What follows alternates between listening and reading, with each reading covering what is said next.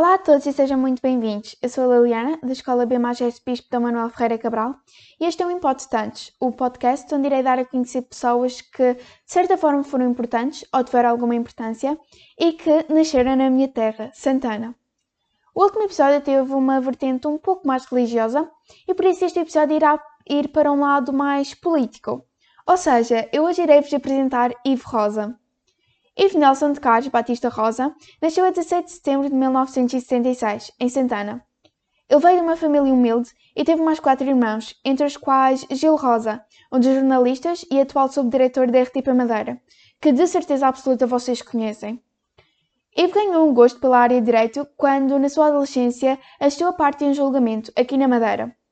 Com isto, no final do seu secundário, ele decidiu ingressar em Direito, na Universidade de Coimbra, com o objetivo final de se tornar juiz.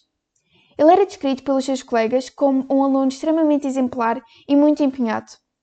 Quando terminou seu curso, ele regressou para a Madeira, onde, em 1992, começou a exercer funções como assessor jurídico da Câmara Municipal do Funchal. Nesse mesmo ano, ele formou-se oficialmente como juiz no Centro de Estudos Judiciários, aos seus 26 anos. Até 2005, exercia as suas funções no Funchal e em Lisboa, julgando processos de crime.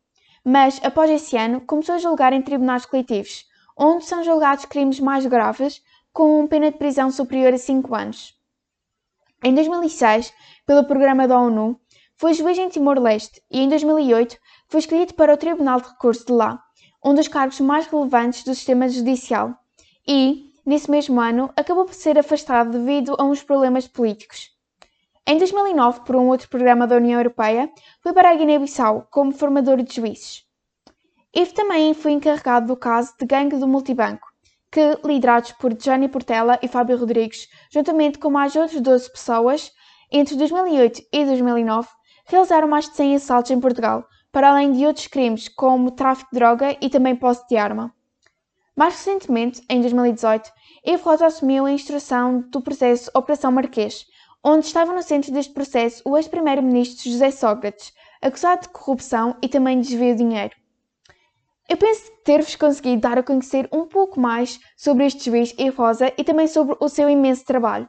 Espero imenso que vocês tenham gostado e até o próximo episódio de Impotstantes. Adeus!